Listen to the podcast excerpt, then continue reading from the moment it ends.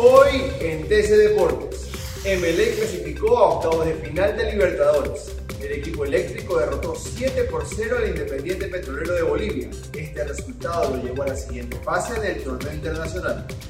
Liga de Quito eliminada de la Sudamericana. Los Albos necesitaban una victoria ante el Atlético Goyanense. El encuentro terminó empate, Liga quedó segundo en su grupo. Barcelona buscará la clasificación en Uruguay. Los toreros visitan esta tarde al Montevideo Wanderers. Un triunfo y un empate de Lanús podría dejar primero a los amarillos. Para más información visita tctelevisión.com deportes. También puedes visitarnos en nuestras redes sociales como arroba tcdeportes. Soy Joel Alvarado y esta fue una emisión más de TC Deportes.